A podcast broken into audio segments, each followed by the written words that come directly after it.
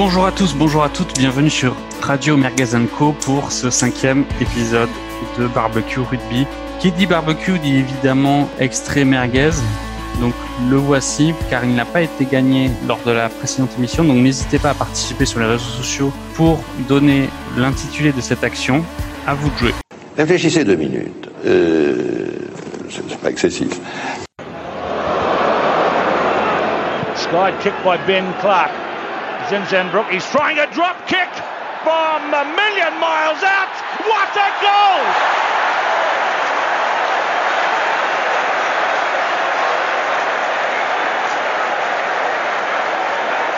What an amazing goal by Zinzenbrook.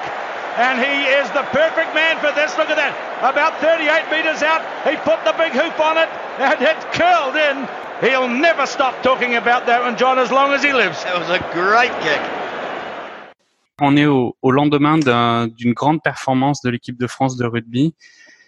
Grande performance n'est pas forcément synonyme avec victoire à la clé, car c'est rare, mais l'équipe de France a perdu sur cette année 2020 pour la deuxième fois et a perdu en finale de l'Autumn Nation Cup face à l'Angleterre.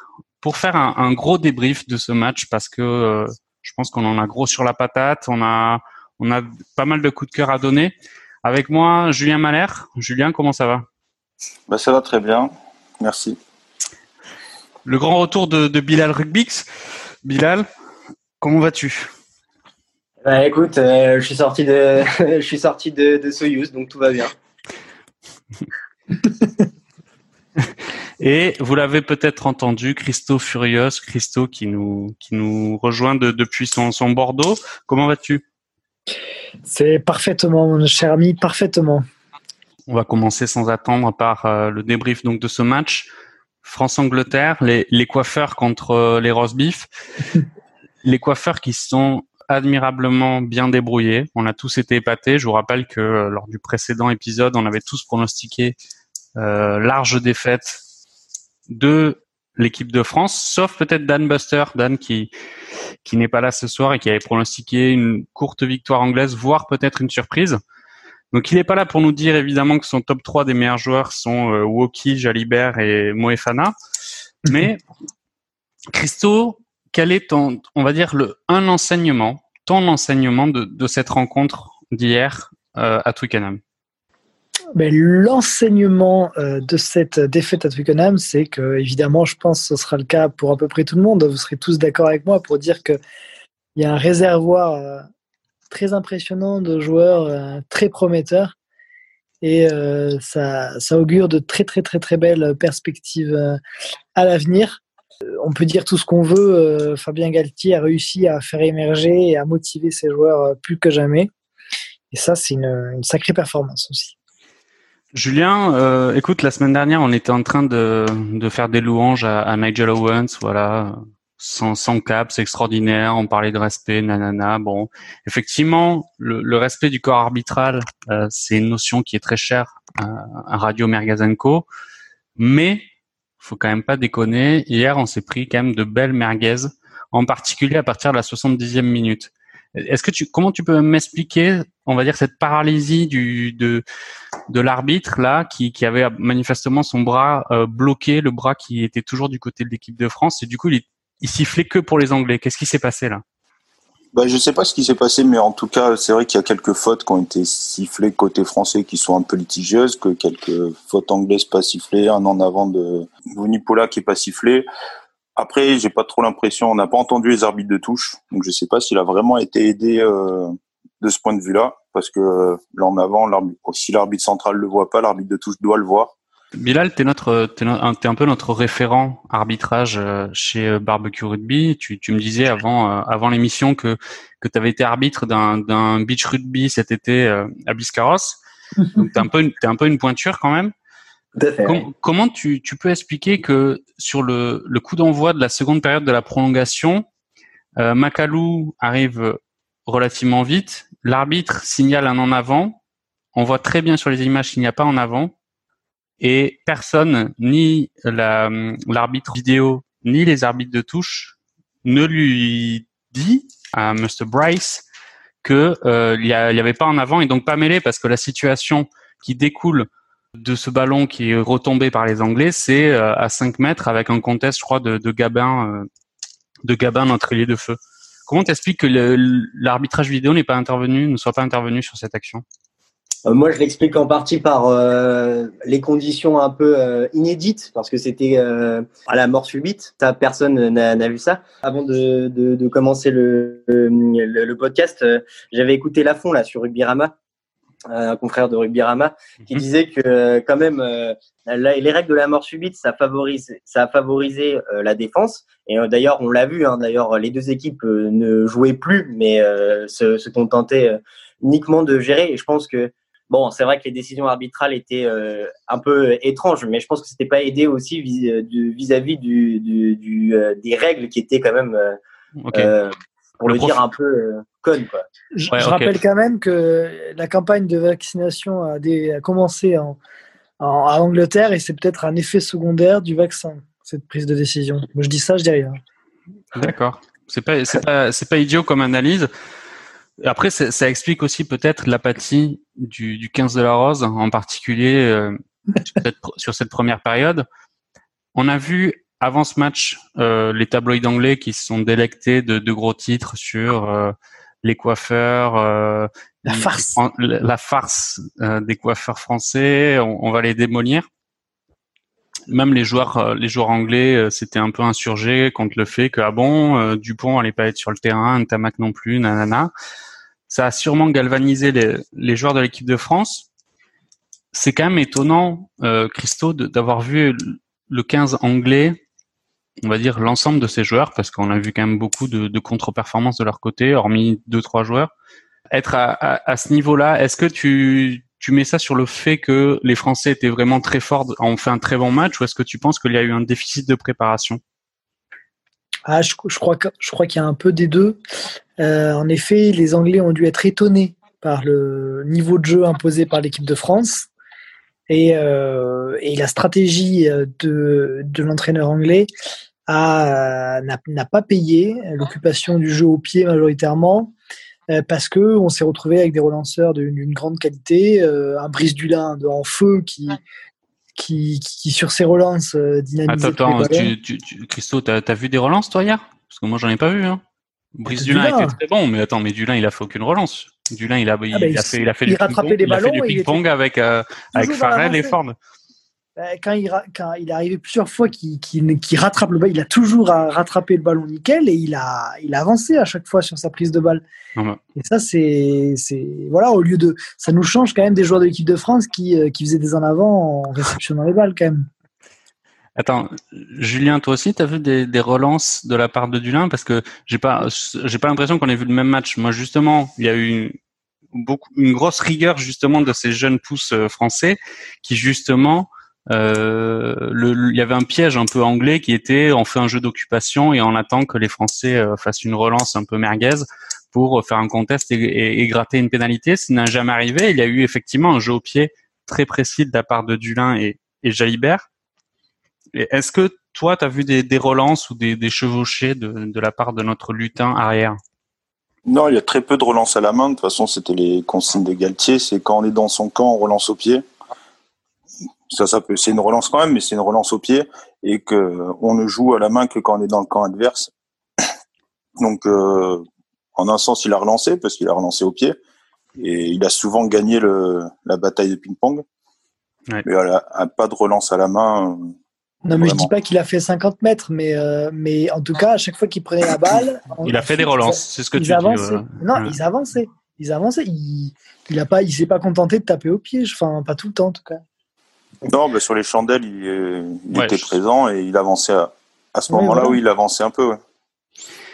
Bilal, il y a euh, notre meilleur ennemi, euh, Farrell, qui a livré une prestation assez compliquée, en particulier euh, à cause de, de son pied carré. Comment tu, tu enfin, c'est quand même assez, assez étonnant qu'un joueur de, de son niveau ait eu autant de loupés sur le match et ce qui est aussi très étonnant, c'est qu'il n'y ait pas eu de remplacement de buteur, sachant qu'on sait que Ford peut très bien buter. Euh, c'est le capitaine, tu penses qu'il a, il a voulu conserver un peu cette, euh, on va dire, ce rôle de buteur malgré ses échecs? Ah, je sais pas, je sais pas. Après, des jours sans, ça existe, hein, même pour les meilleurs joueurs du monde. Hein. Mais euh, après, s'il y a eu une fois où, euh, où l'arrière euh, l'arrière anglais a, a tapé. Ouais, c'est Illy sur une pénalité de loin, c'est ça? Ouais, c'est ça, ouais, c'est ça. Mm. Et mais après, ouais, c'est vrai que moi, je m'explique pas. oui, peut-être que peut-être que Owen Farrell, c'est tellement un sang au sein de, de l'équipe anglaise que veut dire on peut rien le contester, même s'il fait objectivement de la merde. Euh, J'en sais rien. Bah, sur le match, il a, euh, il n'a pas été particulièrement nul. C'est juste que par rapport à son à son échec au pied, c'est vrai que on n'aurait pas eu ce, ce, ce, drama au final si euh, il n'avait pas euh, loupé quatre quatre tentatives. Ouais, bah oui. En fait, ils auraient pu gagner, hein, franchement, s'ils les avaient réussi ces tentatives. Hein. Ah ben ça, évidemment, avec des si, on mettrait on mettrait pareil en bouteille, mais c'est vrai que il a, il a eu de, de gros échecs et, et surtout, c'était pas des pénalités quand même qui étaient en coin, c'était euh, des trucs vraiment très abordables que, que Christo met euh, du pied gauche, les yeux fermés, quoi. C'est vrai. Surtout celle à la première, à la première mi-temps de la des prolongations là. C'était génial. Mm.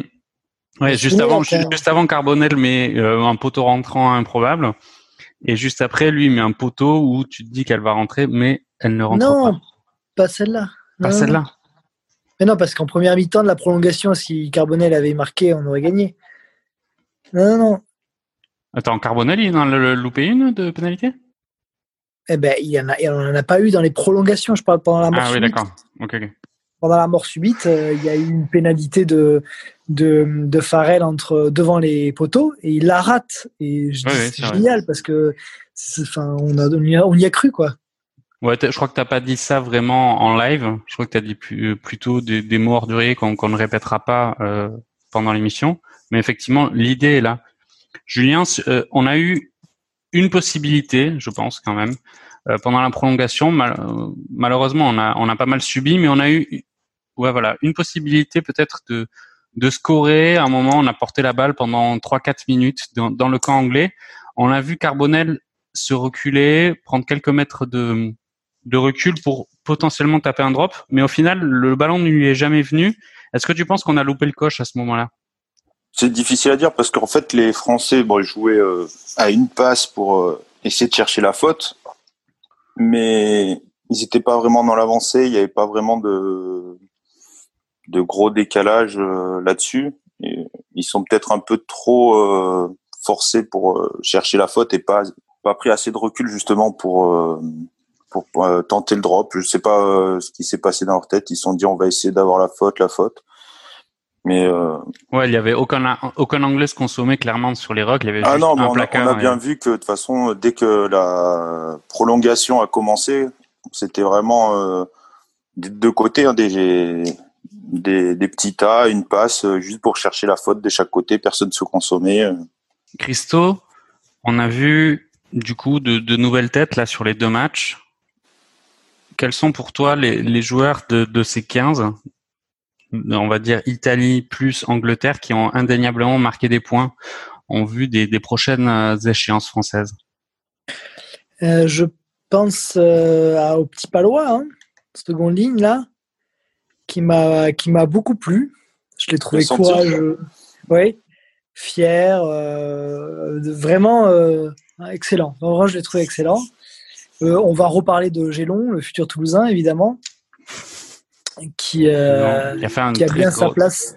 Ouais, très gros match. Euh, et évidemment Moefana, hein, qui est quand même qui sort de nulle part, quoi. je veux dire. Il était columérin, je crois, à l'origine, donc toulousain, on peut dire aussi. donc, ouais, tu, peux le dire, tu peux le dire à Galtier, ça, et à Sadorni aussi. le vivier euh, des Toulousains reste quand même euh, le principal pourvoyeur de, l'équipe de France et c'est bien que ça reste comme ça. Écoute, j'ai vraiment été épaté par, euh, par ce Moefana. Quand tu le vois, tu as l'impression que juste son visage, tu as l'impression qu'il a, il a 13 ans. Et au final, il, a bien bougé. Il a bien bougé pas mal l'anglais. Et écoute, il a, il a une énergie assez épatante. J'ai bien aimé sa, charge vers la 70e minute où euh, tu as senti qu'il était plein d'envie et il se dit allez pourquoi pas charger sur Vunipola. Bon, il, s'est pris un tronc sur la tronche, et... mais il s'est relevé. Tu vois, il a, il a même pas boité. Et ça, euh, c'est vraiment assez fort. Euh, Bilal, on a on a vu un peu les, les deux coups de cœur de, de Christo sur ces deux matchs de l'équipe de France. Est-ce que t'en vois d'autres toi? Bon, c'est vrai que le collectif français a été très bon, mais est-ce que tu arrives à dégager plusieurs joueurs euh... L'ailier que je suis a adoré Gabin Villière, forcément. Euh, qui a été euh, super, euh, qui a, qui, a, fait deux, deux, très bons matchs, voilà, bah, qui avait marqué d'ailleurs contre contre contre l'Italie aussi. Mm. Bah Brice Dulin, hein, son retour en forme, eh, c'est déjà son sixième essai quand même. Hein. Et, ouais, tout à fait. Donc, ça fait ça fait plaisir de le revoir à ce niveau-là. je suis d'accord avec Christo. Hein, franchement, je longe. Pour moi, je longe, c'est le du sautoir du futur. Voilà, j'annonce ça comme ça. mais vu tous les plaquages qu'il a fait, franchement, il, a, fait 19 plaquages hier, je crois. Euh, il a, je sais pas combien il en a fait, mais en tout cas, il en a, il était super présent défensivement, quoi. Ok, ok. C'est vrai que les prestations de Dulin peuvent quand même relancer, on va dire, le débat sur le, le 15 titulaire, pas l'arrière titulaire. Ouais, parce que euh, Dulin a eu quand même, enfin, livré quand même deux prestations de, de très haut vol et euh, son assurance sous les coups de pied hauts de, des équipes adverses est quand même euh, indéniable et ça, ça apporte un vrai vrai plus à, à, son poste.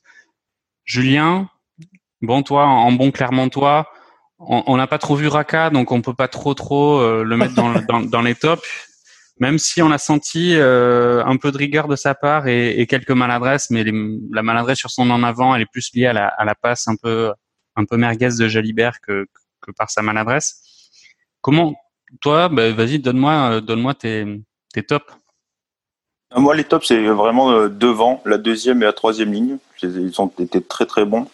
Après, bon, il y a Villiers, Moefana qui, ont fait vraiment des bons matchs et Dulin qui a un vraiment très bon retour.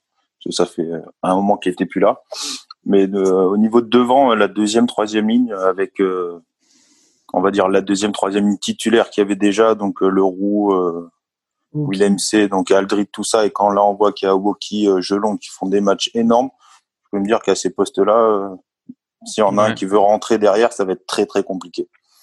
Ouais, c'est clair que. Ah, j'ai euh, quand même, je voudrais rajouter Kolinga aussi, que j'ai trouvé extraordinaire aussi, vraiment en défense. à un moment, vous savez, là, quand il nous pilonnait là à fond, il, il a eu des super attitudes en se plaçant sous les joueurs et tout, j'ai adoré c'est là aussi il y a quand même eu un craquage anglais sur cette action. On est d'accord parce que il y avait quand même des des espaces gigantesques sur les côtés. Mais oui, ils, ont, ils ont voulu faire, ils ont voulu faire un, un, gros truc d'orgueil euh, de d'enfoncer l'équipe de France et au final, ben, ça, ça leur est retombé euh, contre eux. Là aussi, on, on peut parler d'erreurs tactiques de la part des Anglais. On, on, est, on peut être assez étonné quand même de ça. Ouais, la Ouais. Vas-y, vas-y. Lafont sur Rugby il disait justement que les Anglais sont plus orgueilleux qu'intelligents, et ça, ça s'est vu. Hein. Franchement, ben, euh, franchement, on parle du pragmatisme anglais, mais moi, j'ai rien vu de pragmatique. Ah, sur, ce match, sur ce match, c'est vrai qu'il n'y a, pas eu trop de, pragmatisme euh, anglais, hormis, on va dire, à partir de, je trouve qu'à partir de la 70e minute, quand ils ont eu un, un 16e joueur dans leur équipe, ils ont été euh, un peu meilleurs quand même. Ils ont joué avec un peu plus d'intelligence, plus, plus devant. On a vu Itoje qui, qui a pris quand même de l'ampleur au fur et à mesure du match et à la fin il nous a fait assez mal. Et, euh, et ils ont été, je trouve, euh, plus pragmatiques. Ils n'ont pas fait d'erreur. Ils n'ont pas fait de faute au final. Enfin, hormis, on va dire, l'en avant de, de Vunipola qui n'a pas été vu. Eux, ils n'ont pas fait de faute. Après, quant à savoir si nous, Français, on a fait des fautes, ça, c'est un autre débat. Mais effectivement, euh, là, sur, en tout cas sur cette action à la fin de la première mi-temps, ils ont sacrément bouffé la feuille, on va dire. Ah bah, c'est pour ça que euh, moi j'ai mis en avant tout le pack français parce que déjà ces cinq minutes de première mi-temps, ils essaient de forcer les Anglais, ils passent pas. Et au final, si on regarde sur l'ensemble du match, Vunipola, on l'a quasiment pas vu. Il a quasiment pas avancé. Et ça, c'est aussi donc les troisième lignes, les deuxième lignes, les piliers, le talonneur aussi. Mais euh, je les ai moins vus quand même, euh, même s'ils ont fait leur boulot.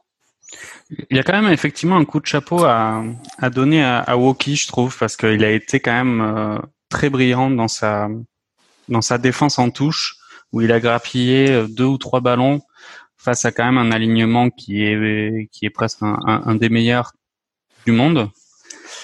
Et euh, je suis un peu étonné de ne pas vous entendre parler de, de Jalibert quand même. Alors je sais que le, le groupie numéro 1, Dan Buster, est absent, donc on évite trop de, d'entamer ces sujets, mais par rapport à ses prestations, on peut dire décevantes contre l'Italie et ses remplacements parfois de d'Entamac où on le voyait un peu timoré. Là, manifestement, il a, il a livré quand même une grosse prestation. Alors, il y a une erreur, on va dire, une erreur sur sa, relance qui aurait pu euh, accoucher de quelque chose. Hein. C'est pas idiot de relancer petit côté avec Raka. Mais sinon, il a été quand même sacrément fort. Hein. Ouais, il était bon. Après, euh, Carbonel aussi, il a été. Je trouve, j'ai plus préféré Carbonel alors qu'on l'a vu moins jouer, mais j'ai plus préféré Carbonel sur les deux matchs. Bon, après, euh, je veux dire, je veux pas manquer de respect à Dan. Hein. Je veux dire, s'il nous écoute, voilà, je l'aime bien aussi, hein, je libère. Mais Carbonel, il présente, il présente plus de plus de choses, j'ai l'impression.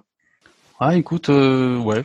Bon, je trouve que là, justement, ça, son initiative sur les sites du Lin est quand même Ouais, finement, finement joué, il feinte la passe euh, et euh, tout le monde il rafute le, le première ligne euh, anglais. Ouais, mais dans les choix, tu vois, je l'ai pas toujours trouvé pertinent. Bon, bah alors c'est vrai qu'il y a le, il y a son choix de, de, de l'essai, donc oh, c'est un risque qui est payé. Mais bon, tu parles de, de, de sa saucisse, de sa merguez vis-à-vis de Raka. bon, c'est que il a, il a des coups de moins bien qui sont parfois moins bien, quoi.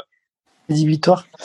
Mais, mais euh, non, mais moi je trouve qu'il est, il a, il, a fait un, quand même un meilleur match que les deux précédents. Vrai. Et, et à chaque fois qu'il qui, joue avec le ballon, il est bon quoi. Donc euh, il faudrait que, je pense qu'il mérite d'être revu et revu encore. Et toi, tu penses qu'il faut pas lui, lui imposer toute cette rigueur tactique que veut imposer Galtier, c'est-à-dire avec du jeu d'occupation Il faudrait lui laisser un petit peu plus de ouais, de liberté dans le jeu, un peu à la manière d'un d'un Michalak, un, un magicien du rugby? ouais, un peu plus, je pense. Il faudrait. Je pense que je pense qu'il faut leur faire confiance. Bon, ce, ce, cadre strict dans le jeu, Julien, toi, t'es es pour. Il a quand même malgré tout porté ses fruits. Alors effectivement, c'est pas sexy. On a vu plusieurs actions hier où euh, clairement c'était du, du, tennis. Toi, t'es pour justement leur donner un peu de liberté parce que il y a eu effectivement des éclairs qui ont fait euh, sur ces matchs-là que ben, on, sent qu'il y a, on a des fourmis dans les jambes du côté trois quarts, ou justement, tu penses qu'il faut rester sur ce, ce rugby un peu restrictif d'occupation? De toute façon, les consignes de Galtier sont claires. C'est quand le score est serré, qu'on est dans notre camp, on tape au pied, on occupe. Et quand on est dans le camp adverse, on peut jouer. Mais et après, c'est euh, sur les, les turnovers, on, on, essaie au maximum de déplacer le ballon, de, de faire courir la défense. Mais c'est vrai que sur ce match-là, il y a eu très peu de turnover euh, direct, on va dire. il y a eu des grattages, mais du coup, ça se transforme en pénalité. Il n'y a pas de turnover qui joue. Et on a très peu joué à la main dans le camp adverse. on a fait vraiment une seule action. Et là, où ils peuvent jouer, là, Jalibert a été très bon, mais voilà, il faudrait jouer souvent dans le camp adverse pour le vraiment le voir bon. Je pense que c'est pas le cadre dans lequel euh, Jalibert peut le mieux s'exprimer. Voilà. Euh, euh, tu veux dire le, le, schéma actuel, c'est pas son, il est pas dans son jardin, quoi. Bah, de toute façon, on le voit quand ils jouent à Bordeaux. Euh, à Bordeaux, ils peuvent relancer de leur, euh, de leur camp. En top 14, ça, ça, joue quand même beaucoup plus, plus souvent à la main. Là, le, les règles sont, sont fixées. Dans notre camp, on dégage, on mmh. occupe. C'est pas le plus sexy, mais en même temps, c'est le plus efficace. Et voilà, si on récupère le ballon de leur camp, là, on essaie de jouer vite. Et là, on l'a mmh. vu dans leur camp, il a été très bon. Hein. Petit hmm. crochet. Attends, euh, Julien, c'est est-ce que c'est pas la consigne qu'on qu'on a dans tous les clubs, quoi? On joue pas dans son camp, quoi, non?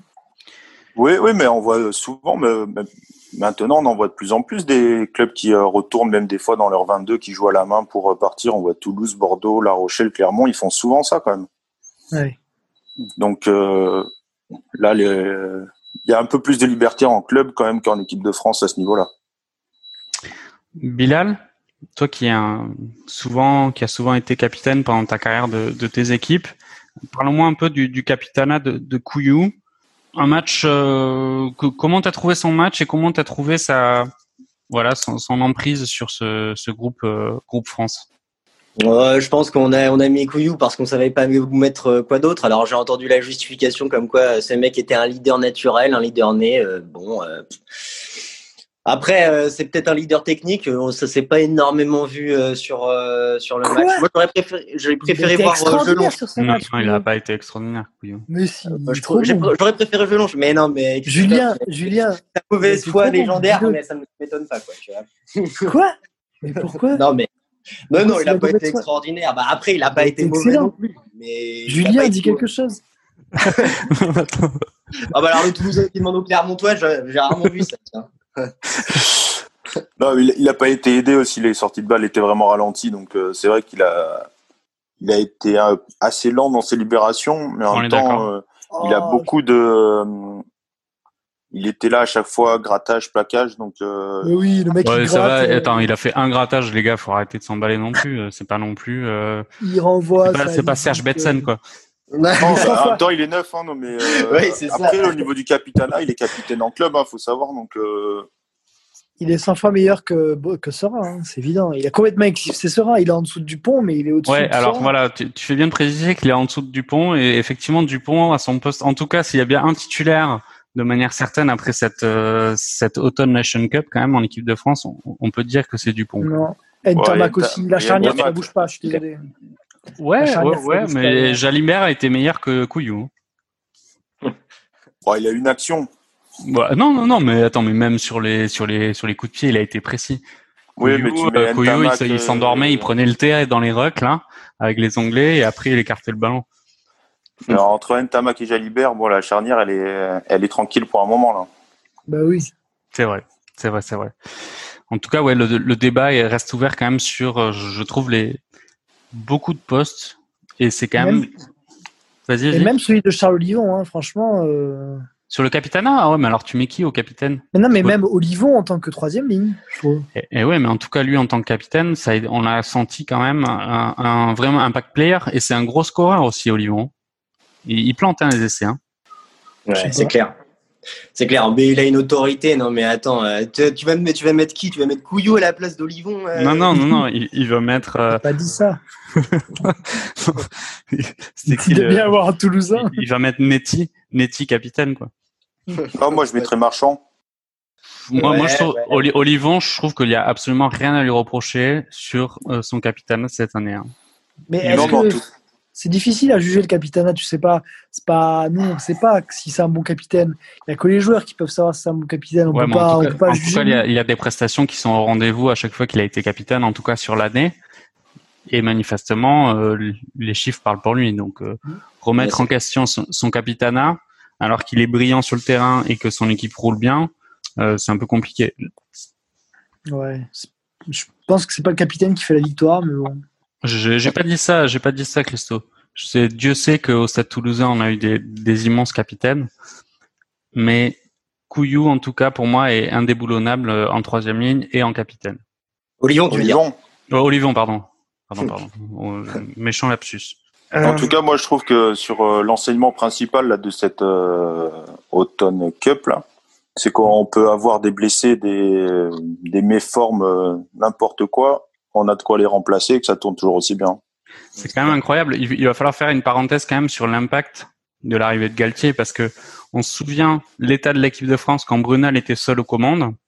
Brunel. Non mais enfin, euh, sans être médisant. Entraîneur de Bordeaux, hein. Et de l'Italie. Ouais, de l'Italie. Sans être médisant, l'équipe était de France était quand même euh, à un état euh, lamentable. Galtier arrivait à apporter pendant pendant la Coupe du Monde, euh, on ne sait pas trop quel poste il occupait, mais déjà on sentait que ça allait un peu mieux. Et manifestement, depuis qu'il a, on va dire, euh, ouais, les pleins pouvoirs sur l'équipe de France et qu'il a constitué son staff, cher à, à Hugo Tarmac, il y a quand même, euh, enfin, on, on a trouvé des joueurs en fait. C'est ça qui est étonnant, c'est que il y, a, il y a deux ans, on se disait, euh, il n'y a pas de vivier, euh, qu'est-ce qu'on va faire? On est obligé de naturaliser euh, William C, euh, Vakatawa et tout le Barda et, et Leroux parce qu'on a on a plus de joueurs. Et là, on se Cocotte. retrouve et cocotte et on se retrouve avec euh, maintenant un réservoir de, de 40 joueurs qui ont un niveau pas monstrueux mais quand même relativement bon. Qu'est-ce- euh, c'est- un magicien Galtier parce que ses expériences en, en club n'étaient quand même pas pour toutes réussies. Moi, je comprends pas. Je comprends pas. Je comprends juste pas en fait comment c'est possible de d'être de, de passer de ça à la, situation qu'on avait auparavant à, à celle-ci. Enfin, je, je- c'est incompréhensible. Bah après, euh, après Hugo, il a raison. hein, c'est aussi la victoire du staff, hein, parce que s'il n'y a pas Ibanez, s'il n'y a pas Edouard, s'il n'y a pas Servat, euh, bon, euh, l'équipe de France, c'est moins moins bon. Je pense aussi que c'est aussi dû au, à la législation là où en fait on voit enfin l'efficacité d'avoir mis en place des législations dures avec les gifs et les trucs comme ça. Hein. Franchement, là là les joueurs maintenant les clubs de top 14 font jouer les joueurs français et du coup bah les joueurs français sont habitués à des matchs coup près quoi. Ouais, non mais ça peut être ça peut effectivement être une analyse. C'est vrai qu'il y a il y a deux trois ans on avait possiblement moins de joueurs français sur les pelouses du top 14 on avait euh, euh, dans certains clubs euh, que je ne citerai pas, mais qui commencent par un T, qui finissent par on, ou qui commencent par un mon et qui finissent par yé. On avait quand même beaucoup de joueurs étrangers dans, leur équipe. Pour ne pas les citer. Et pour ne pas les citer. aussi. pour ne pas dévoiler. Et effectivement, là, on a, on, découvre des joueurs, c'est assez fantastique quand même, parce que pour être honnête, à moins d'être vraiment des, des connaisseurs que, comme nous sommes euh, à barbecue rugby, il y a quand même, enfin, rares sont ceux qui sont capables de me citer euh, de tête euh, l'intégralité du squad français avec les remplaçants sur sur ce match d'hier. Et c'est quand même une énorme, une énorme bonne nouvelle pour le rugby français. Pour moi, c'est ça la véritable qualité de, de, de, Galtier, c'est d'avoir réussi à sortir des joueurs qu'on ne connaissait pas en fait. Parce que Wookie, je suis désolé, qui, aurait, qui aurait il y a un an misé une pièce sur lui enfin, bah, Attends, il est champion du monde avec les moins de 20 quand même, il me semble. Ouais, d'accord, ok. Ouais, mais c'est pareil, Pessanti, Gérassi, enfin, Pessanti joue à Pau. C'est pareil, c'est pas un club euh, haut de tableau, donc il y a quelques années, il serait peut-être pas allé non plus. Hein. Ouais, c'est clair. Moefana, il y a un an, il jouait à Colomiers. Alors, il, va falloir établir quelques vérités quand même. Il y a Colomiers est un immense club de rugby hein, qui, arrive, en finale du, top 14, qui a. Était. Comment? C'était un immense club de rugby. Aujourd'hui, ça végète euh, en Pro D2, quoi. Alors ça végète pas trop trop quand même. Il y a deux trois fois ils ont joué la montée, mais c'est vrai que c'est un grand club de rugby. Ils étaient. T'as jamais habité à Coulommiers, euh, Bob Landers Alors, j'ai jamais habité à, Colomiers, mais j'ai des souvenirs émus de, ces matchs au stadium, des derbies avec Dalmasso, euh, Sadorni et, Galtier. T'avais 8 euh, ans où, euh, où, Dalmasso, où Dalmasso faisait la, la fin de la moustache sur la touche et que le magnifique supporter toulousain en, voulait à mort. Avec la, la, présidence, c'était Bendichou, ça, je crois, le président de Colomiers, là, Feu, Feu Bendichou, je crois qui a été un, un président extraordinaire. Bref, tout ça pour dire que sans lui, on n'aurait pas eu de Galtier, on n'aurait pas eu euh, cette magnifique équipe euh, d'aujourd'hui de France. Après, ce qu'il faut voir, ce qu'il faut voir aussi, c'est que le staff là, il est étoffé et il y a vraiment un spécialiste sur chaque discipline. C'est-à-dire, il n'y a pas un mec des avants, un mec des trois quarts. Il y a un spécialiste de la défense, Galtier, qui fait la technique et l'animation offensive. Et après, derrière, on a un mec pour les, qu'on appelle les skills, quoi, la technique individuelle, un pour la touche, un pour la pour euh, la mêlée. Donc peut-être que les joueurs sont un peu plus euh, dans un cadre beaucoup plus simple pour eux. Ouais, Julien, on a bien vu que tu étais, étais, plutôt fluent en, en anglais. C'est appréciable pour euh, barbecue rugby. On a besoin de ces qualités pour faire un peu de, de translation de, de VO. Euh, il y a aussi, euh, il y a aussi une chose. Galtier, il a, j'ai l'impression qu'il joue beaucoup sur euh, la corde sensible par rapport aux sélections en équipe de France, peut-être un peu plus que les, les précédents sélectionneurs. On a un gros discours du staff sur l'attitude à avoir quand on est international français, euh, l'importance d'une sélection, d'une cape, l'amour du maillot. Est-ce que vous pensez que c'est euh, cette corde sensible, on va dire, euh, émotionnelle, est-ce que c'est soit étonnant qu'elle n'ait jamais fonctionné avant ou soit euh, c'est accessoire? Mais peut-être, tu as sans doute raison parce qu'il avait beaucoup insisté en début de, en début de quand, il a, pris ses fonctions, surtout quand il a pris ses fonctions, Fabien Galtier.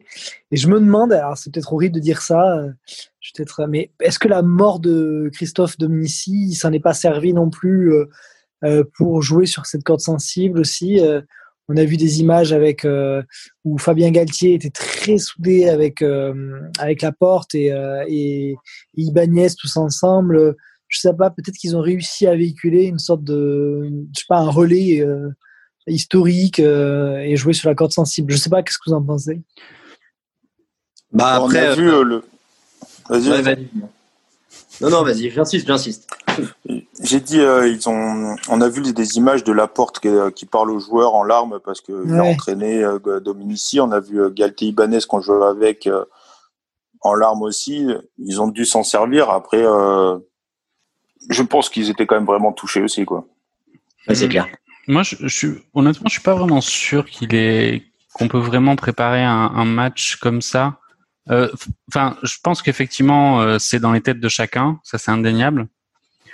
Moi, je pense qu'il a. il- alors, euh, finalement, on, on le sera pas, on, on le saura pas, sauf si on, on invite au cours de la prochaine émission membre du staff. On, on va tout faire pour, en tout cas. Mais en tout Mais cas, ils m'ont dit que c'était bon. Hein. Ouais, euh, C'est- bah, c'est nickel. C'est nickel. Alors pour la prochaine, ça sera parfait. J'ai plus l'impression qu'il c'est plus facile à actionner, euh, on va dire l'onglet. Euh, les Anglais se foutent de notre gueule. Ils pensent qu'ils vont nous rouler dessus. Euh, regardez les titres de la presse, regardez les interviews des joueurs. Euh, ils se moquent de nous.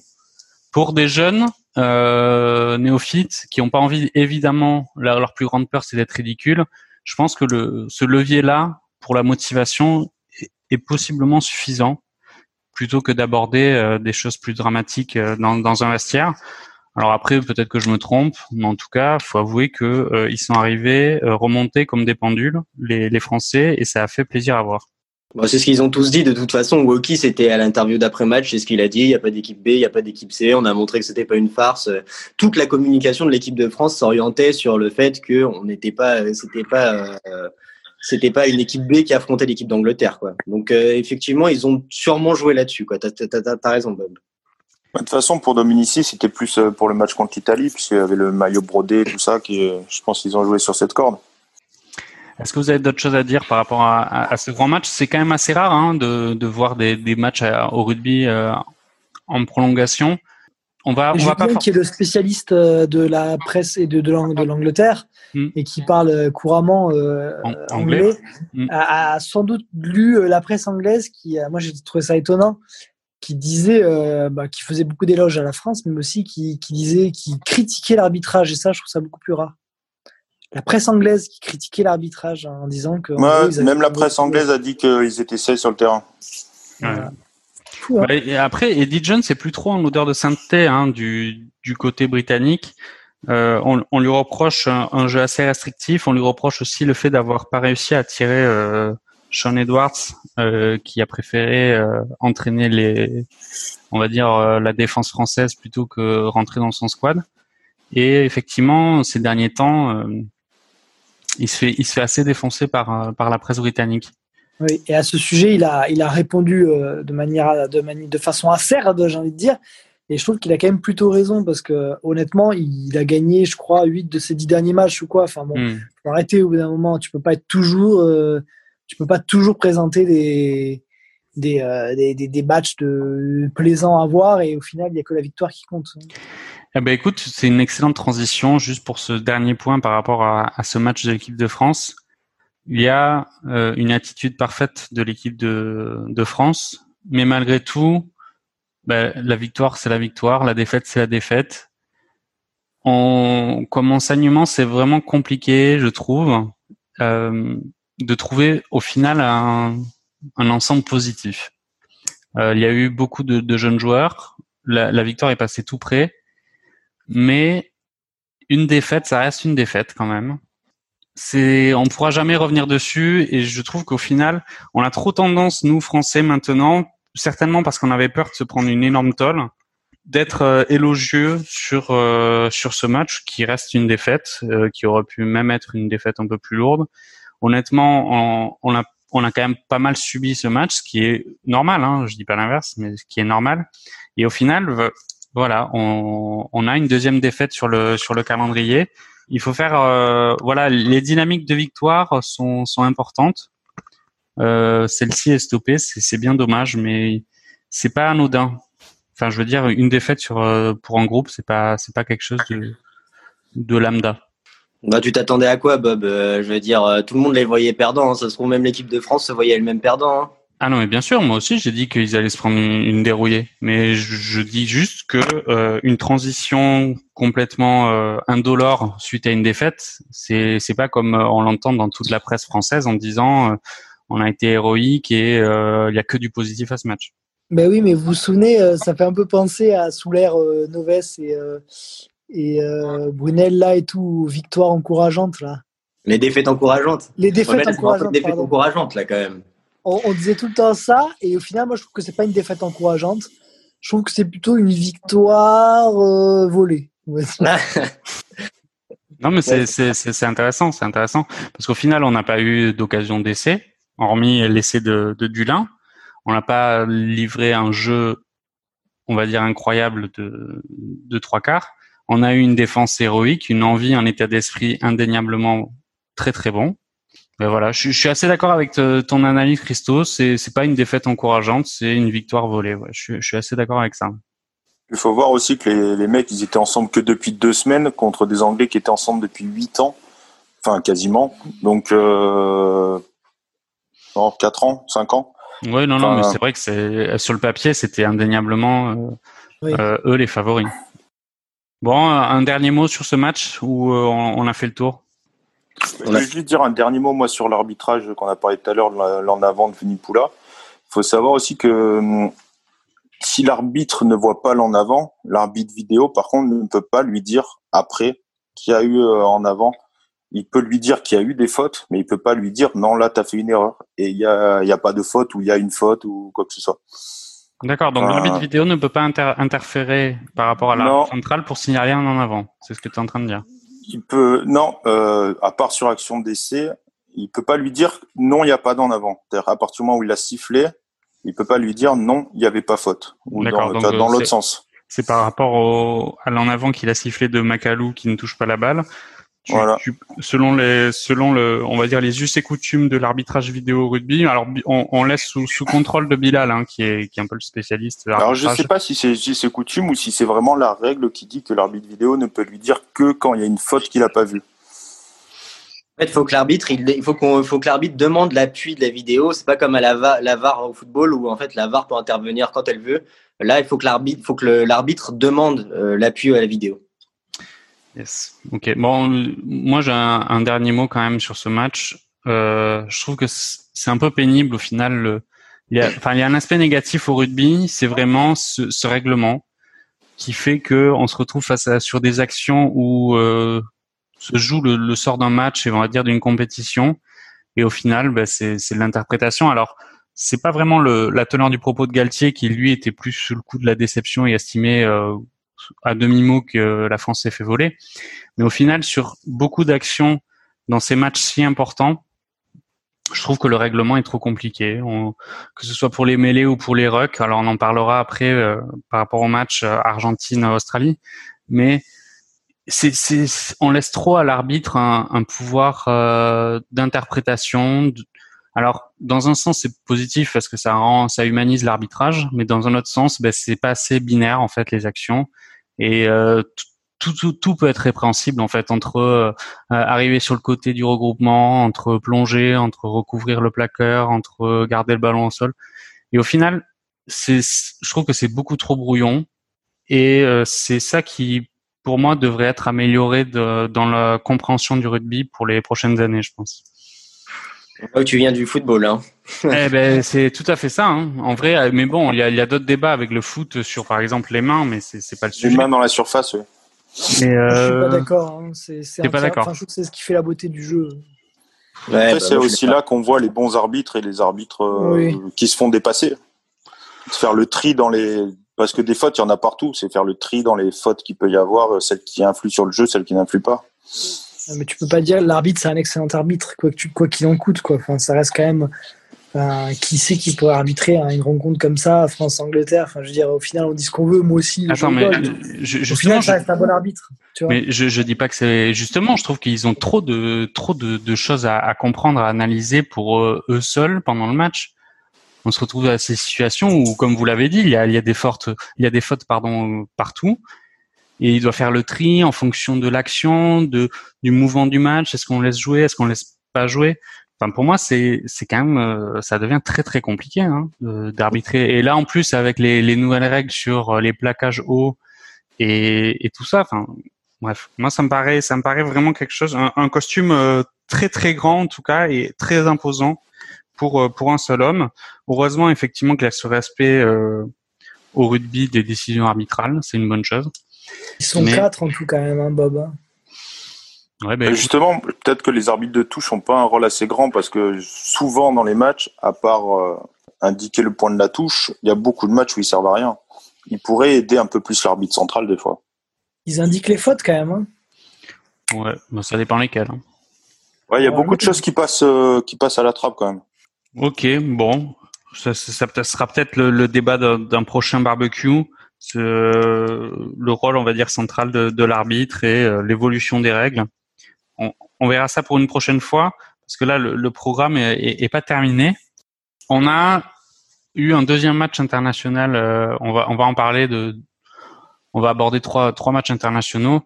On va on va laisser Bilal s'exprimer librement sur le, le Fidji Géorgie parce que on, sait bien que Bilal est, est un supporter euh, de la Géorgie. Mais avant ça, on va parler effectivement d'Argentine Australie l'Argentine qui a vécu, euh, on va dire, un mois de, de, novembre, décembre, début décembre, très très, euh, on va dire, compliqué et, et, riche. Et ça accouche quand même d'un deuxième match nul contre l'Australie. Ils ont fait 16-16 après avoir fait euh, un match nul également sur leur précédente confrontation. Donc au final, on se retrouve sur les quatre derniers matchs de l'Argentine avec quand même une victoire contre les Blacks et euh, deux matchs nuls contre l'Australie et une défaite, lourde défaite, mais une défaite contre le, les All Blacks. Donc on a un bilan qui est quand même très positif parce que ça reste quand même deux nations gigantesques sur la planète rugby. Les Argentins euh, ont su euh, redorer leur blason et à, et à se placer très bien sur l'échiquier mondial. Euh, Christo, on, on, sait que tu adores les, les Pumas. Est-ce que pour toi, c'est vraiment une surprise qu'ils aient réussi à confirmer ce, ce niveau de jeu? Moi, comme tu le présentiras, je suis pas foncièrement d'accord avec ton analyse. Mhm. Puisque je trouve pas que, je trouve que l'Australie, c'est quand même une nation qui, qui, qui, va pas très bien au niveau rugby. Euh, il y a eu cette surprise, cette petite, cette petite, cette petite erreur des All Blacks. Au final, je trouve que le, je trouve qu'on s'emballe beaucoup pour une équipe qui, qui, qui, qui, qui, ne va pas, à mon avis, qui, qui, ne, qui reste à son niveau, quoi. Voilà. Ni plus ni moins. Ah ouais, tu, tu penses pas qu'il y ait une, augmentation du niveau global de l'Argentine sur ces dernières années là? Bah, ça, faisait déjà longtemps qu'ils étaient devenus une nation importante de rugby hein, depuis, depuis 2007, je dirais. Ouais, non mais attends, euh, ça va, t'es gentil, mais euh, ils viennent de faire deux nuls contre l'Australie, une victoire contre les Blacks et une défaite, et t'es en train de me dire qu'ils sont au même niveau que 2007 Moi, je pense que c'est des erreurs de parcours, des, des champs de la chance. Euh, Julien, est-ce que tu partages cet avis euh, euh, très condescendant de la part de, de Christo? Bah, L'Argentine, ils ont toujours été quand même à un bon niveau, après, suivant les périodes plus ou moins bien. Mais bon, en 2015, ils font quand même une demi-finale. Ouais. La dernière Coupe du Monde, je sais plus où ils sont arrêtés, mais ils étaient au moins en, en quart ils ont toujours été quand même dans les, les top nations. Après, bon, le problème, c'est que eux, leur euh, compétition continentale, ils sont avec euh, l'Australie, l'Afrique du Sud et la Nouvelle-Zélande, euh, qui sont pas les plus faciles. Ils seraient dans le six nations. On en parlerait peut-être différemment aussi. Attends, il n'y a pas les Tigresses qui sont arrivés en, finale du, Super Rugby l'année dernière? Les Jaguares. Les Jaguares, pardon. Ouais, ouais, ils sont arrivés l'année dernière ou il y a deux ans en finale du Super Rugby. C'est quand même une énorme surprise, ça aussi. Après, voilà, les, les, Argentins, du coup, ils vivent toute l'année ensemble, à part quelques éléments euh, qui jouent en France. Les mecs, ils jouent toute l'année ensemble. Donc, euh, c'est sûr que forcément, l'équipe nationale euh, progresse aussi. Ouais, enfin bon, le, le championnat argentin, avant qu'ils intègrent le Super Rugby, c'était pas non plus incroyable. Pour autant, ils jouent ensemble et pour autant, ils n'étaient pas à ce niveau-là. Alors, certes, ça leur a fait faire un bond en avant au niveau de la performance et c'est évidemment peut-être ce qui explique le fait qu'ils font des bons résultats maintenant face à des grosses nations du rugby mondial, je pense. Non mais Bob, quand on a perdu contre l'Italie, est-ce que tu est-ce que as dit ensuite oh, l'Italie est devenue une nation majeure du rugby? Bah écoute, je, je l'aurais je l'aurais dit si l'Italie avait fait ensuite euh, match nul contre l'Australie à deux reprises, sauf que ça n'a pas été le cas, il me semble. Donc là, euh, et après bon, euh, se comparer au All Black, c'est bien, je pense qu'on on peut le faire. Mais euh, c'est intéressant de voir que Clive Woodward, par exemple, juste pour faire une, parenthèse, a, dit après le match que euh, l'équipe de France était euh, l'équipe euh, favorite de la prochaine Coupe du Monde. Alors, c'est certes pour surtout tirer à boulet rouge sur le squad anglais, mais ça reste quand même un, un joli compliment. Bilal, pour revenir sur ce match Argentine-Australie. Oui. On a vu deux actions là qui, pour moi, peuvent être, on va dire, source de débat c'est euh, les deux cartons jaunes de, de, la première période, un pour euh, Kremer et un pour euh, le capitaine australien Hooper. Et les deux actions sont un peu similaires. C'est un déblayage qui est jugé trop haut de la part de l'arbitre. Écoute, j'ai vu moi le, les actions directes. Je trouve que là aussi, on arrive sur un peu les limites du rugby, c'est-à-dire que comme par hasard, ces actions fautives ont été faites sur le 10 adverse qui vient au contre-ruck. Bon, là, d'accord. Alors, euh, et comme par hasard, c'est euh, un avant qui vient le déblayer. Au final, je trouve que c'est assez biaisé comme comme débat. Alors, je, vais essayer d'être assez clair, mais euh, voilà, on a un 10 qui vient gratter le ballon. Donc, il se penche en avant pour mettre les mains sur le ballon. Et là, tu as le deuxième ligne Kremer ou Hooper qui vient au déblayage. Et pile avant que euh, l'impact arrive et qu'il se fasse déblayer sur 20 mètres derrière, il se lève un petit peu. Du coup, il relève la tête. Et évidemment, le mec qui est arrivé pour lui mettre un tampon sur le dos, hein, comme un déblayage normal, bah, il lui met un bouchon sur sur la tronche. Donc évidemment, ça prend un carton jaune. Mais là, on est quand même sur euh, peut-être une faille un peu du, du système arbitral, non? Ah, moi, j'ai compris que toi, tu étais un nostalgique des Raptous et à l'époque où ça se mettait des gros coups de poing euh, sur mêlée fermée et dans les malls. Et dans les hein. je sais pas, moi, je pense quand même qu'il y avait des moments, il y a une époque où franchement, les contacts étaient super violents et qu'il y avait des mecs qui revenaient KO à cause de ce genre de trucs quand même, tu vois. Bah écoute, je t'invite à, voir, alors euh, je sais pas si tu l'as vu, mais ces deux cartons jaunes sur, euh, sur cette première période, vraiment, je trouve que c'est Enfin voilà, euh, Nicolas Sanchez, il, se relève. Alors effectivement, il se prend euh, peut-être euh, un, coup d'épaule sur la tête, mais enfin, je sais pas. Je trouve que c'est c'est assez compliqué là aussi à arbitrer ces, ces phases de jeu. Moi, je suis assez d'accord avec toi, Bob. Euh, sur Parce qu'au final, euh, euh, voilà, un mec comme, euh, je sais pas moi, Gabin Villière ou euh, ou Ratez. Heureusement, en fait, maintenant que les arbitres sifflent plus vite sur les les ballons de de contre-rock, parce qu'au final, effectivement, si le mec qui fait 80 kilos, il a besoin de 10 secondes avant que l'arbitre de demain sur le ballon pour que l'arbitre siffle, évidemment, qu'il va se faire démolir. Et c'est positif qui que l'arbitre siffle. Maintenant, si avant impact le mec se relève, ben là, on arrive sur 200 euh, fautes par match parce que parce que ça, sera injouable de faire des déblayages au final. Parce que malgré bah, tout, un déblayage, euh, enfin, je veux dire, si t'as euh, vu Nipola qui vient gratter, t'es obligé quand même d'y aller hein, pour pour le pour le faire reculer. Donc après, c'est doit être sélectif sur la, la, puissance du gratteur pour dire attention là lui c'est un c'est un demi de mêlée donc je vais me calmer parce que sinon je vais me prendre un jeune ça va être problématique. Oh, je sais pas. Après, on peut pas d'un côté euh, demander un peu plus de, de, décisions qui permettent de protéger le joueur euh, pour euh, éviter qu'il y ait une multiplication des protocoles commotion, des chaos, des machins et tout. Et d'un côté dire ah, mais ça va euh, il y a des fois euh, c'est pas c'est pas grave. Euh, bah je suis désolé mais il y a un règlement les joueurs ils, le connaissent il faut qu'ils soient disciplinés.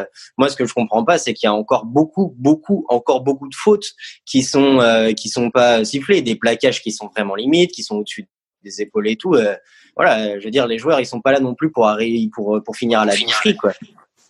Ouais, peut-être.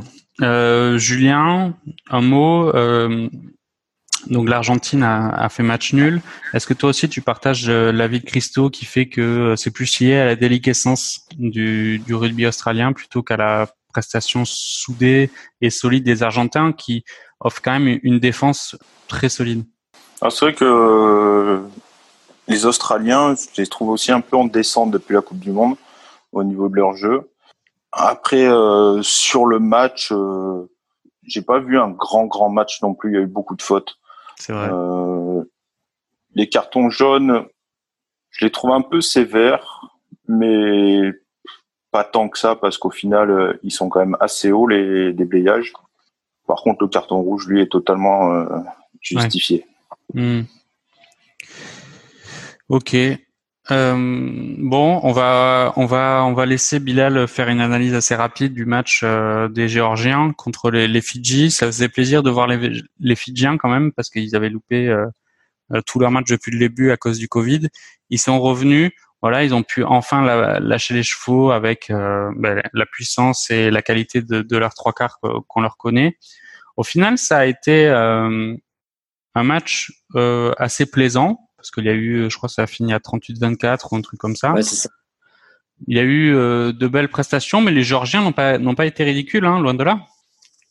Ouais, ils n'ont pas été ridicules. Après, je pense que les c'est parce que c'était les Fidjiens en face, quoi, tu vois, et que les Fidjiens c'est une bonne nation, mais c'est pas une grande nation, quoi.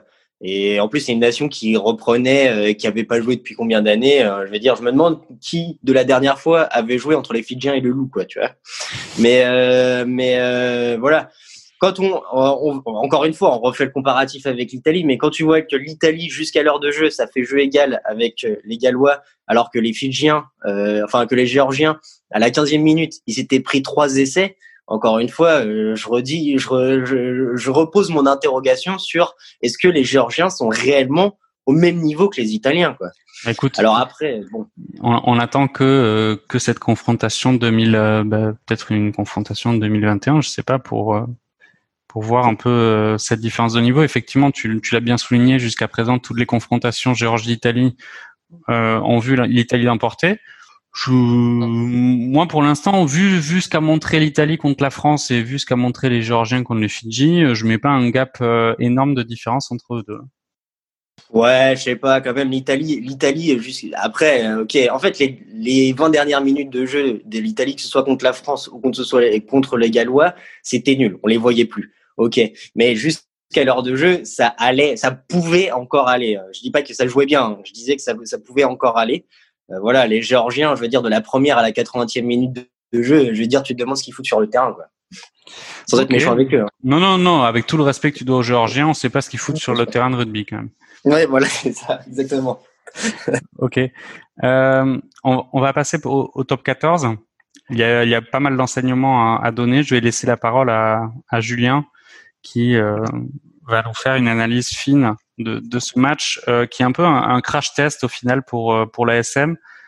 Ils, ils jouent à domicile contre Montpellier. Ils sortaient de, de plusieurs prestations convaincantes. Et là, explique-nous ce qui s'est passé.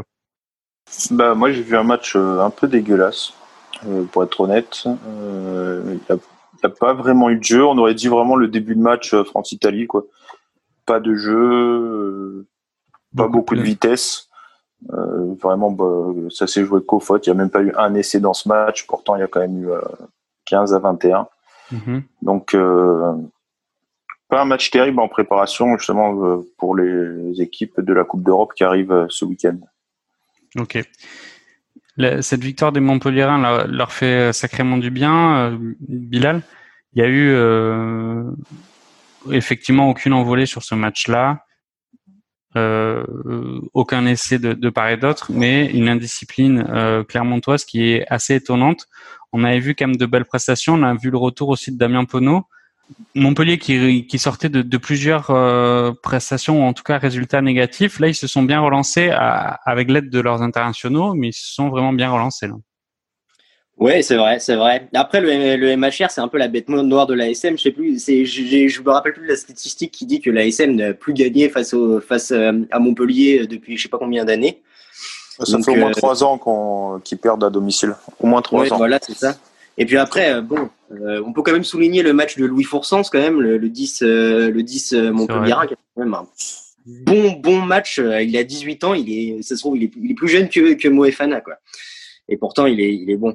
Après, bon, je pense que c'est aussi dû à un, un, coup de moins bien de la SM et pour le coup le MHR euh, qui, qui va mieux, mais je j'étais d'accord avec euh, ce que vous aviez dit la semaine dernière où le MHR c'est un peu comme le Castre Olympique quoi, c'est un peu des équipes qui sont un peu en train de de, de, de péricliter quoi.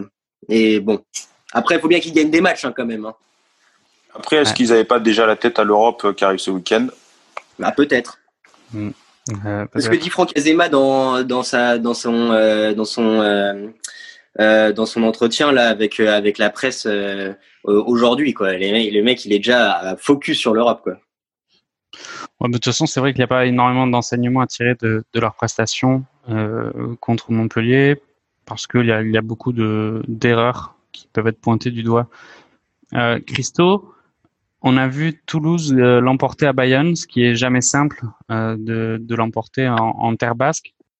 On a le Stade Toulousain a, lié quand même une grosse équipe. La victoire est serrée. Comment tu as trouvé tes, Toulousains? Euh, je les ai trouvés méritants. C'est effectivement toujours, toujours très difficile de s'imposer au stade sans danger, au, au stade Jean Daugé. Et, et effectivement, sous une pluie euh, et sous un climat euh, dantesque, euh, ils, ont, ils ont réussi à, s'imposer. Donc, chapeau avec un petit essai de Dupont Ouais, encore. toujours appréciable et euh, un bel essai et, euh, et donc euh, non mais c'était c'était chapeau je je- j'aurais j'ai hésité tu vois j'avais misé sur la victoire de Toulouse mais c'était mon pronostic le plus euh, le plus difficile tu vois Ah oui, t'as as, l'air quand même d'être dans la peau du, du supporter qui est toujours un peu un peu pessimiste euh, quand, quand son équipe rentre sur le terrain. quoi. Bah, il faut le faire quand même pour s'imposer à l'extérieur euh, en À. Bayonne, ah ouais, Bayonne, ouais, ouais, un ogre du top 14, c'est vrai que il y a, il y a quand même. Ils sont euh, solides à domicile. hein. Ouais, Ouais, mais attends, oui, carrément, il y a, il y a Germain quand même le l'arrière énorme de de Bayonne. T'es- dur, il, est- il a fait des bons matchs. hein, non, présent, mais je- en- saison. C'est vrai, c'est vrai. Je, Tu l'as même acheté sur. euh, je, suis, je suis pas médisant. pour rien. Tu Ouais, je me, acheté je me le sur, suis euh, fait voler aussi, je crois, par euh, je sais pas un mec qui s'appelle Christo Furios, je crois. euh, J'aimerais quand même revenir sur Clermont parce que moi je, suis deg. Je suis tous les matchs de Clermont parce qu'il me, il me régale en ce moment. Je trouve qu'il joue trop bien et Lopez, je le trouve incroyable. Euh, et euh, je, et je, je suis pas trop d'accord avec Julien. Je trouve que Montpellier a vraiment joué au début. Tu disais que tu n'avais pas vu de jeu. Je trouve que Montpellier en début de partie ont énormément joué et Clermont a complètement déjoué. Et bon, c'est dommage. Je, c'est dommage, je trouve. Attends, mais du coup, toi, tu, tu suis deux équipes, t'es supporter toulousain et t'es supporter de la SM, c'est ça? Non, je suis supporter de Toulouse, mais je trouve que en ce moment, Clermont propose un jeu génial. J'adore, j'adore leur équipe. J'adore Matsushima. euh, j'adore Lopez. Il me régale. Il fait des coups de pied incroyables. euh, il millimétré, des petites passes au pied partout. euh. j'adore Bézi, qui est toulousain. J'adore. euh, non, mais euh, j'a- j'a- j'adore. Ouais, j'aime, beaucoup leur équipe. Ok. Euh, bon, on va. Je pense pas qu'on va débriefer euh, la défaite de Bordeaux-Bègle parce que euh, ce serait un, un affront euh, à faire euh, envers Dan qui, qui a dû tomber de sa chaise quand il a dû voir euh, son équipe perdre contre le Racing. Agen qui n'en finit plus dans, ce match, on va dire de la dernière chance hein, contre Brive. Euh, là, on, ils ont vraiment. euh, je pense que le- leur cercueil est cloué euh, pour pour la Pro D2. Il y a le Loup quand même qui enchaîne. C'est intéressant contre un, contre un gros match. Alors nous, on aime bien tailler le loup. Faut avouer que là, ça fait quand même une deuxième victoire, une deuxième victoire dans la douleur, mais ça fait quand même une deuxième victoire face à La Rochelle, 22 à 18 face à ben, face à La Rochelle, pardon. euh. On voit euh, on voit le loup performer. Est-ce que euh, Bilal, on a, trouvé en, Mathieu Bastaro enfin ce, troisième ligne. Ça fait longtemps qu'on veut le mettre quand même en, troisième ligne. Mignoni a enfin réussi à le convaincre ou pas. Je ne sais pas trop comment ça se passe à le mettre en troisième ligne. Il faut avouer que à ce poste-là, il est performant. Bah, De toute façon, c'est son poste. Il aurait dû le faire. Il aurait dû euh, jouer à ce poste-là. Ça fait 10 ans qu'il aurait dû jouer à ce poste-là. hein. Mathieu Bastaro. hein. Ah ben c'est un Vunipola like quoi. Ouais, c'est ça. Un Vunipola light parce qu'il a pas le talent de Vunipola. Mais bon, après, bon, euh, je veux dire, euh, ils sont quand même plus frais. hein, le Loup, on va pas se mentir. Même si c'est vrai qu'ils ont quand même un bel effectif. Pierre Mignonnet, c'est un bon coach et tout, mais ils sont plus frais. euh, je veux dire. euh, euh, la, La Rochelle, ça fait, ils jouent tous leurs matchs. Le Loup, euh, voilà, ils, commencent à être enfin en jambes. C'est leur deuxième match qu'ils qu'ils font d'affilée. euh, bah ouais, for- forcément qu'ils vont, qu'ils vont, qu'ils vont gagner, quoi. J'ai envie de dire. D'accord, ouais, on est, on reste encore. Toi, se- selon toi, la, la fraîcheur des, des, des Lyonnais est quand même reste encore un, un élément marquant de, de ces rencontres-là, et tu penses même que c'est un peu biaisé? Bah oui, bah, bah oui, forcément, forcément. Déjà, déjà la semaine dernière, euh, c'était le cas. Alors, euh, je me rappelle, euh, Julien avait dit que oui, mais bon, c'était pas si facile parce que machin. Enfin, l'essai final, c'était quand même celui de Demba, Bamba parce que et Demba Bamba, lui, il avait encore joué et tout.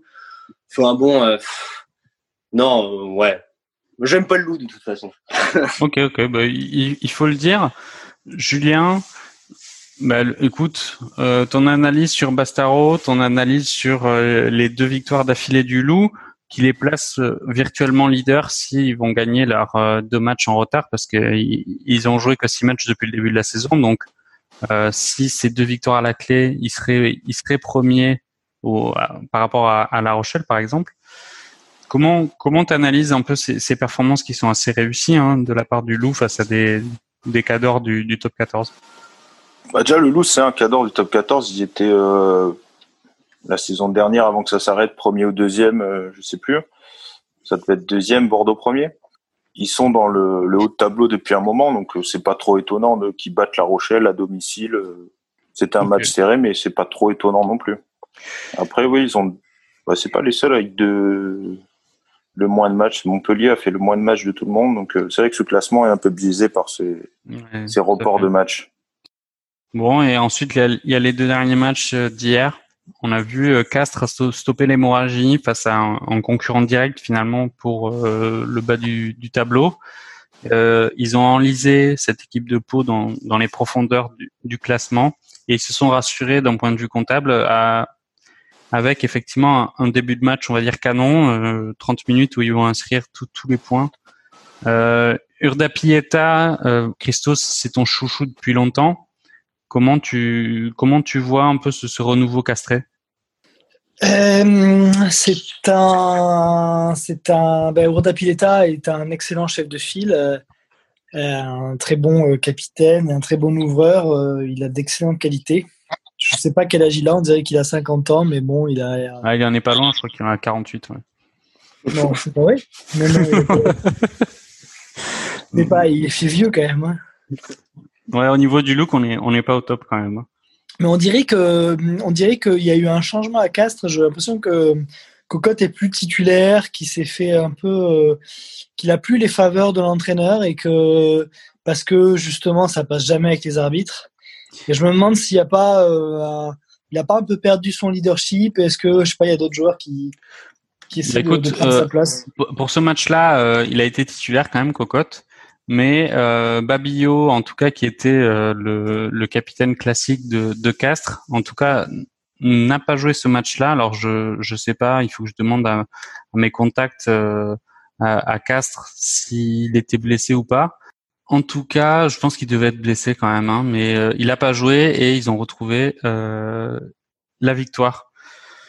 On a vu un essai de Cambezu, Cambezu qui avait euh, défrayé la chronique euh, suite à sa sortie euh, contre les arbitres. Au final, il a reçu, il me semble, aucune suspension. Est-ce que ça, est-ce que ça t'étonne, Bilal, que Cambezu, après avoir chargé l'arbitrage anti-cocotte à la sortie de ce match houleux contre l'UBB, n'ait, eu, n'ait reçu aucune suspension? Non, ça me surprend pas. Si on devait à chaque fois, à chaque fois euh, sanctionner les gens qui avaient des problèmes euh, ou qui avaient des déclarations anti-arbitrage, bah Galtier il serait sanctionné, euh, ne serait-ce que la prochaine fois, quoi, au, au prochain match. D'un moment, voilà, après le match, c'est plus le match. hein. Ok, d'accord. Bon, mais donc en mode en mode roue libre, une fois que le, le match est terminé. pas insulter l'arbitre non plus, Bob. hein, ça va, hein, tu vois. Non, non, mais dire que qu'on fait un, que ça commence à faire chier cet arbitrage anti cocotte alors que les, les Bordelais sont des enfoirés. euh. Mais il a pas dit qu'ils étaient des enfoirés, les Bordelais. Après, c'est pas complètement, c'est pas complètement faux, quoi. Alors, écoute, on va demander, euh, on va demander sur Twitter euh, euh, son avis à, à Dan pour voir euh, ce qu'il pense de de l'état d'esprit des, des Bordelais.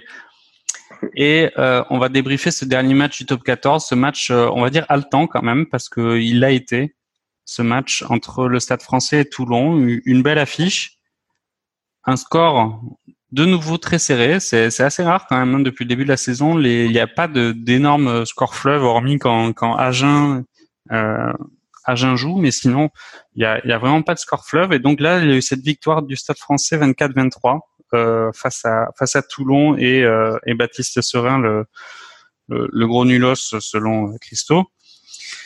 J'ai Euh, pas dit ça. J'ai juste dit qu'il était moins bon que euh, Ouais, que Couillou. Que, que Couillou qui est qui est vraiment fantastique. Ouais. Bah oui.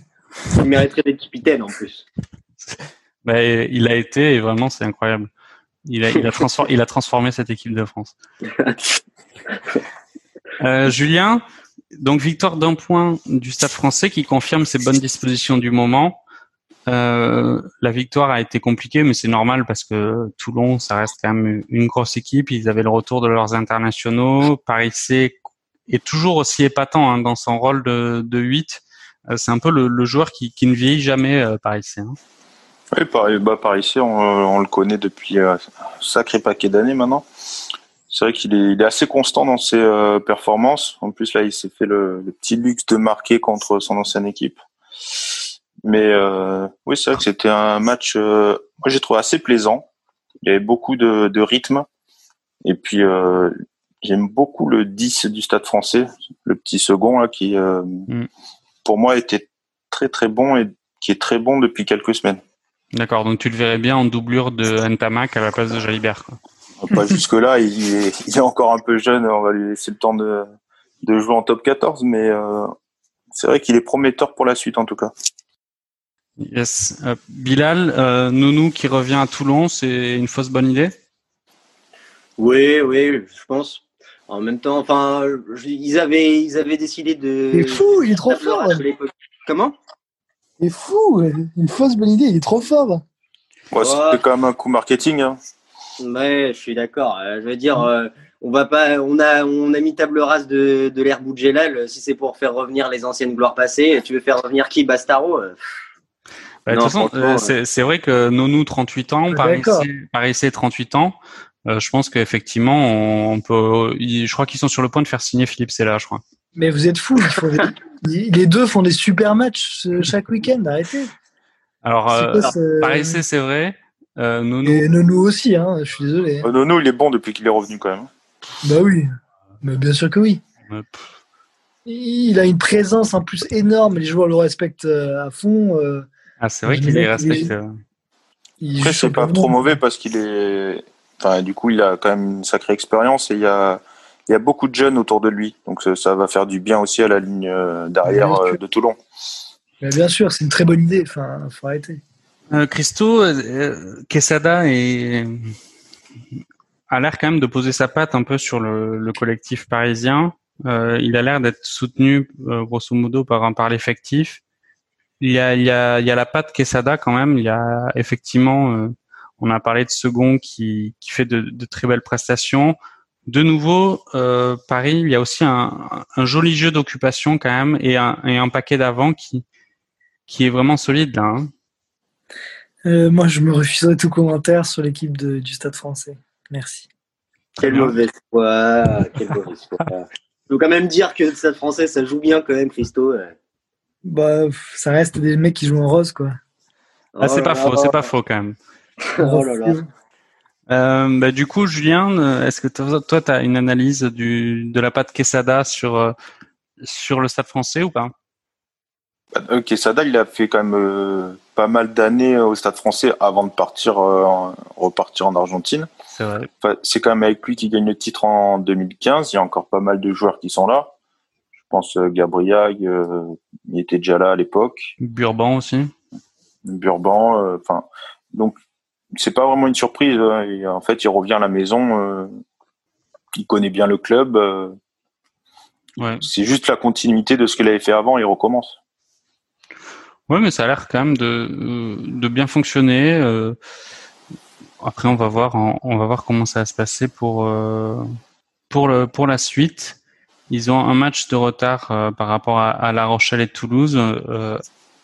Euh, on va voir, on va voir comment ça va se passer. Euh, Après, c'est souvent l'hiver pendant les doublons, les six nations qui baissaient de pied. Les, le Stade Français il commençait souvent très bien, et quand arrive janvier, février avec les six nations, les doublons, là, ils avaient beaucoup plus de mal. Donc, il euh, faudra aussi voir à cette période-là. Ouais. S'il y a un tournoi destination. Ouais, c'est vrai. C'est vrai, c'est vrai qu'il y a encore le coronavirus du, du, rugby, quoi.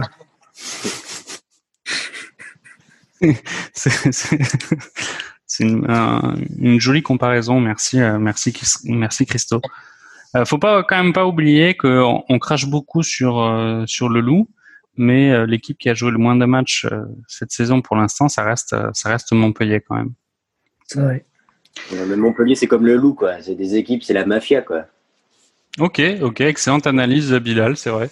Merci, ça fait toujours plaisir. Après, ta femme m'a dit qu'elle avait vu le loup et ça l'a pas dérangé. hein. Qu'est-ce que tu racontes?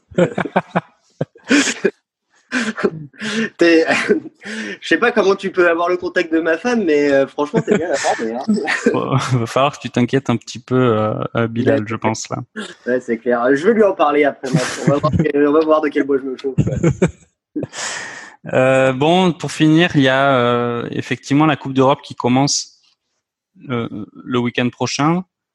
Il y a, il y a de belles affiches et euh, en particulier euh, l'arbitre euh, Monsieur Brace va arbitrer Clermont, il me semble. Julien, tu as des nouvelles de, de Clermont? Tu penses qu'ils vont déjà faire l'impasse vu que c'est l'arbitre de ce week-end qui va arbitrer? Euh, Je pense pas parce qu'en fait sur les Clermont a déjà été arbitré quatre fois par cet arbitre en Coupe d'Europe et à quatre fois il y a eu des victoires pour Clermont. Donc plutôt optimiste dans ce cas-là. Et il joue contre qui là, Clermont? Exeter, je crois. Ok. C'est une grosse équipe quand même avec Exeter, non? Ouais, c'est bah, en même temps il y, y a quand même beaucoup de grosses équipes. J'ai pas trop compris le tout le fonctionnement de de cette Coupe d'Europe un peu new look. Il y a deux poules, mais on joue que contre trois équipes, je crois. Donc c'est assez bizarre. Ouais. Ouais, c'est ça, ouais. En fait, ils essayent de faire un truc à la Ligue des Champions au foot, quoi. Bah, ils ont raison, c'est un système qui fonctionne bien. Bah, c'est bah, c'est clair, ouais, c'est ça. Pour avoir Ils- 8 ils équipes. ont- Ils ont, ils ont raison de, de, de copier le foot. C'est c'est une bonne. c'est une Non, bonne- pardon, Clermont joue contre Bristol. Ah. Ok. Exeter, ils ont, ils ont, ils- Ils ont gagné ils ont la, dernière fois, non? Mais non, ils étaient finalistes de. Mais non, ils ont gagné. Ils sont champions Mais oui, ils ont gagné. Bien sûr, ils ont, ils ont Bien sûr. battu, ils ont battu le Racing avec Oui, euh, la grande performance de la charnière euh, du Racing euh, Mais ah oui, et qui- l'Écossais là. Euh, Euh, Vas-y, euh, Christo, t'as un- quelque chose à rajouter? Sur quoi? Mais je sais pas, je, je, je croyais que t'allais commencer un, un mot là. Ah non. Ok, ben juste euh, ton prono euh, Ulster-Toulouse vendredi. Ben, surtout, ça dépend de l'équipe qu'on met, mais euh, Ouais, c'est pas faux. ça dépend. Il y, a, il y a qui qui revient là? Bah, tout le monde, a priori. Tout le monde Ils auront le droit de jouer ou alors il y aura une semaine de vacances là, comme Dupont s'est pris une semaine de vacances Ntamak et tout. euh. Ouais, Est-ce que Ntamak, il a- Ntamak est toujours blessé ou pas? Non, non, il a joué euh, ce week-end. Ouais, il a joué, ouais. Bon, après, il est sorti au bout de je sais pas combien de temps, mais en tout cas, il a été titulaire. Est-ce que Movaka, tout ça revient euh En tout cas, il n'y a pas de raison qu'il ne revienne pas. Bon, alors on va dire que euh, Toulouse va gagner euh, 35 à, à 20. Ok, 35-20 pour Toulouse face à l'Ulster. Euh, Julien, ouais, ouais, je le marque bien sûr parce qu'il y a du champagne euh, à la clé, évidemment. Julien, euh, Clermont contre Bristol, c'est quoi ce, ton prono? Moi, je donnerais quand même une victoire de Clermont euh, 30 à 18. 30 à 18. Euh, Bilal, toi qui es supporter euh, du Loup, euh, Loup euh, Gloucester, c'est quoi ton prono? Il joue contre qui? Gloucester. Euh, Le loup va perdre 35-0. Euh, moi, je... Ah ouais, c'est c'est un amour aveugle, euh, Bilal, que tu portes. c'est clair. non, mais je connais pas Gloucester, alors bon. euh, 35-0, ça me paraît un score, ça me paraît un score assez. euh, Croyez-moi, je, le- je le parierais sur une application de, de paris euh, dont je ne citerai pas le nom. Très bien, très bien. Oui, il faut se garder de, de, ces, de toutes ces références. Oui. Euh, moi, je vais pronostiquer Montpellier-Leicester et je vais dire que Montpellier va l'emporter euh, 26 à, à 18. Contre Leicester ou Leinster? Leinster. Ils vont se prendre une branlée énorme. Eh ben, écoute, on verra. c'est vrai. Vingt- Alors, 26-18. 26-18. On en parlera à la, pro- à la prochaine, euh, prochaine émi- prochain barbecue qui, qui touche à sa fin. Ok, ben c'est bon. euh, un dernier mot, euh, Julien, par rapport à l'équipe de France pour conclure. Par rapport à l'équipe de France, euh, bah, c'est une défaite, c'est vrai une victoire un peu volée. Et j'ai trouvé des bonnes attitudes et je pense qu'on peut être optimiste pour la suite. On a un bon vivier quand même, euh, une bonne doublure euh, de doublette à tous les postes en vue de la Coupe du Monde. Ok, Bi- Bilal, une doublette optimiste pour, pour la suite? Pour l'équipe de France, oui. Pour la Champions Cup, non. Je trouve que le nouveau format, c'est nul. Voilà. Christo, des lendemains heureux avec l'équipe de France? Oh, une branlette euh, heureuse, oui, je pense. Une doublette, putain, Christo. ah, pardon, une doublette. euh. Voilà. Ok, ben merci, ben, euh, ciao tout le monde et à bientôt pour un prochain épisode. Salut